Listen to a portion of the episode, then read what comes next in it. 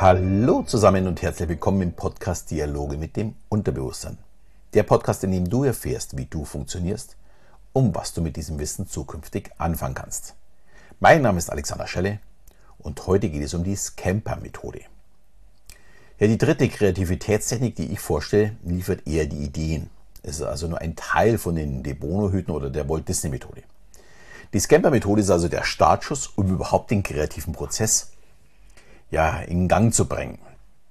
Diese Kreativitätstechnik wurde von Bob Eberle 1971 veröffentlicht und sollte vor allem in der Produktions- äh, oder in der Produktentwicklung eingesetzt werden, um immer wieder neue und bessere Produkte auf den Markt bringen zu können. Wenn man sich die Technik aber ansieht, muss es nicht unbedingt ein Produkt sein. Es kann genauso um Service gehen, um Vertrieb, neue Konzepte oder ein bestehendes Problem. Es ist völlig egal, man muss sich nur die richtigen Fragen stellen. Und genau darum geht es, die richtigen Fragen zu stellen, um sich ja, in, seinen, in seiner Problementwicklung weiterentwickeln zu können. Und dafür stehen auch die sieben Buchstaben in Scamper. Das S steht für Substitute, also ersetzen. C ist Combine, kombinieren. A, Adapt, anpassen. M, Modify, vergrößern. P, Put to other purposes, übertragen. E, Eliminate, entfernen oder verkleinern. Und R, Reverse, neu ordnen sondern diese sieben Fragen, die führen letztendlich zu einem Ergebnis. Die sollte man sich jetzt der Reihe nach ja, vornehmen und sich der Herausforderung stellen, zu schauen, ob das bestehende Problem oder die bestehende Herausforderung genau hier drauf passt. Fangen wir mal äh, mit dem ersten an, mit Substitute, also mit dem Ersetzen. Da stelle ich mir bei einem Produkt zum Beispiel die Frage, welche Komponenten, welche Materialien oder auch Personen lassen sich denn ersetzen äh, in einem Prozess. Beim Auto wird derzeit zum Beispiel der Verbrennungsmotor ersetzt durch einen Elektromotor. Dadurch ist der Wagen kräftiger und effizienter. Das Problem aus der Vergangenheit mit der Größe, der Kapazität und der Haltbarkeit von Akkus wurde und wird gerade stetig verbessert. Also sprich, da passiert was. Auch sehr viele äh, Maschinen aus dem Handwerk laufen heute nicht mehr mit Kabel, sondern mit Akku. Man ist unabhängiger. Man macht sich also Gedanken, immer wieder weiterzukommen, indem dass ich Dinge ersetze durch bessere Dinge.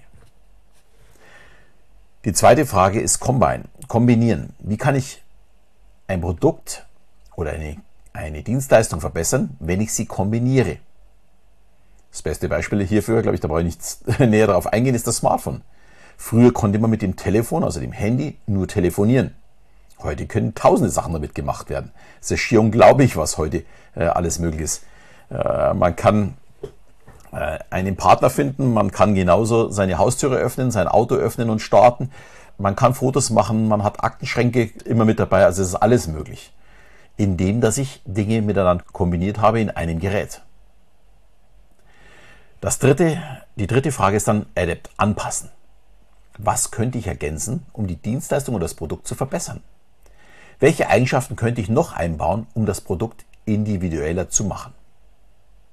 Ich denke dabei jetzt sofort an meinen Smoker. Ich bin großer Barbecue-Fan. Und als ich vor 15 Jahren begonnen habe mit meinem Smoker, mit meinem ersten Smoker, musste ich immer darauf achten, die richtige Menge Holz nachzulegen und die perfekte Temperatur im Garraum zu erreichen. Ja, mittlerweile gibt es Pellet-Smoker, was heißt mittlerweile, ich meine, das ist ich jetzt auch schon sieben Jahre alt. Äh, da kommen je nach gewünschter Temperatur passend die Pellets in den Smoker und man muss nicht ständig aufpassen, dass der Garraum zu warm oder zu kalt wird.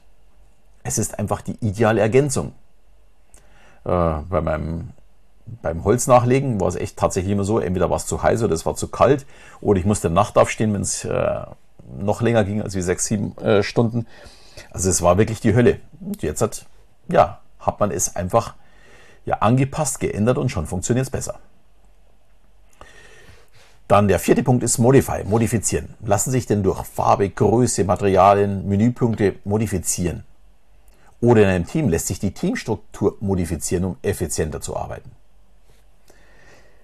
Beispiel, ich verkaufe einen rosa Strampler. Wenn ich das gleiche Modell in Blau anbiete, erweitert sich die Zielgruppe um genau 100 Prozent. Das ist natürlich jetzt eine sehr einfache Idee, weil ich davon ausgehe, dass jeder, der einen rosa Strampler anbietet, auch einen blauen anbietet.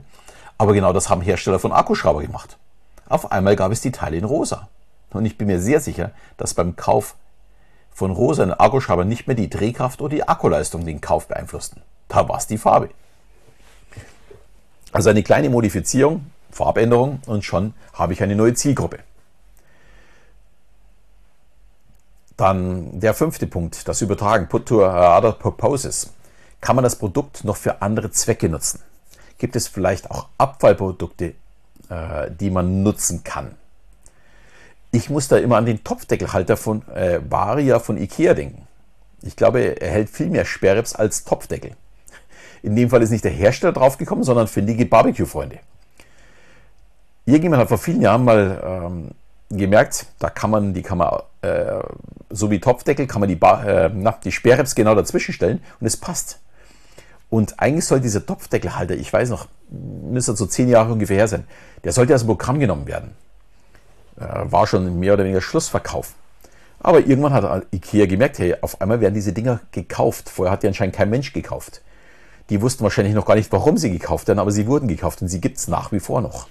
Eine spannende Sache, obwohl es mittlerweile auch Produkte gibt, die genau Richtung äh, schlagen, aber nicht so günstig sind wie die von Ikea. Dann der sechste Punkt ist Eliminate. Entfernen oder verkleinern. Weniger ist oft mehr. Welche Elemente lassen sich denn entfernen, vereinfachen oder reduzieren? Und ich habe dann darüber nachgedacht, muss gleich schmunzeln und dachte dabei meine, an meine erste Stereoanlage. Wahrscheinlich müssen jetzt alle, die einmal eine, so eine große Stereoanlage haben, auch schmunzeln. Zuerst verschwand der Plattenspieler. Ja, ich bin tatsächlich so alt. Okay, der wurde ersetzt durch den CD-Spieler, aber der Kassettenrekorder verschwand dann tatsächlich ganz. Die meisten hatten sogar noch zwei äh, Kassettendecks. Ja, und den CD-Spieler gibt es ja mittlerweile auch kaum noch. Äh, heute benötigen wir auch nicht mal mehr einen Tuner. Der wurde wiederum ersetzt mit, dem, mit einem Streaming-Dienst. Und mal ehrlich, der Sound ist heute deutlich besser als wie vor 40 Jahren. Ich habe im Grunde nur noch ein ganz kleines Gerät, äh, wo, wo man dieses alles nicht mehr benötigt. Ich habe also entfernt und verkleinert. Dann der siebte Punkt, Reverse, neu ordnen. Kann man denn die Elemente auch entgegengesetzt nutzen, also die Reihenfolge verändern? Und hier ist aus meiner Sicht so die, das beste Beispiel die Gutscheinindustrie. Jochen Schweizer bietet hunderte Erlebnisse an. Der normale Weg wäre, ich mache etwas und bezahle dafür. Der heutige Weg ist, ich kaufe einen Gutschein, weiß oftmals noch nicht einmal, wann es stattfindet, den Termin mache ich erst später aus und verschenke diesen, keine Ahnung, ob es dann auch wirklich stattfindet. Auf jeden Fall die Gutscheinindustrie sagt vielen Dank dafür. Also der hat im Grunde verkauft Erlebnisse, aber auf eine ganz andere Art und Weise. Das Erlebnis ist kein Erlebnis, sondern es ist tatsächlich nur ein Stück Papier, äh, das man bekommt. Und erst danach wird es zu einem Produkt. Das wäre das neue Orden. Und diese sieben Fragen sind natürlich nur der Einstieg in den Prozess. Damit bekommt man neue kreative Ideen. Wichtig ist, im ersten Schritt die Ideen noch nicht bewerten. Man könnte beispielsweise nach jeder Frage eine Walt Disney Runde drehen, also im zweiten Schritt über die mögliche Realisierung nachdenken und im dritten Schritt kritisch kontrollieren, positiv wie negativ.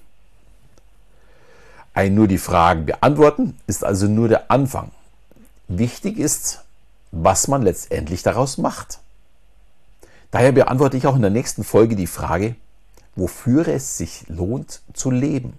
Das ist nämlich auch eine ganz spannende Frage und da hat Kreativität tatsächlich ein bisschen was damit zu tun. Ja, ich hoffe, die äh, Folge war wieder interessant für dich. Gerne würde ich mich freuen, wenn du weiterhin den Podcast mit deinen Freunden, mit deinen Kollegen teilst. Und ja, ich bin mir ganz sicher, dass jeder davon profitieren kann, um noch kreativer zu werden. Auch würde ich mich freuen, wenn du weiterhin mir eine 5-Sterne-Bewertung hinterlässt oder eine schöne Rezension in deiner Podcast-App oder auch auf Google. Und in diesem Sinne verabschieden wir wieder bis zum nächsten Mal, wenn es wieder heißt Dialoge mit dem Unterbewusstsein.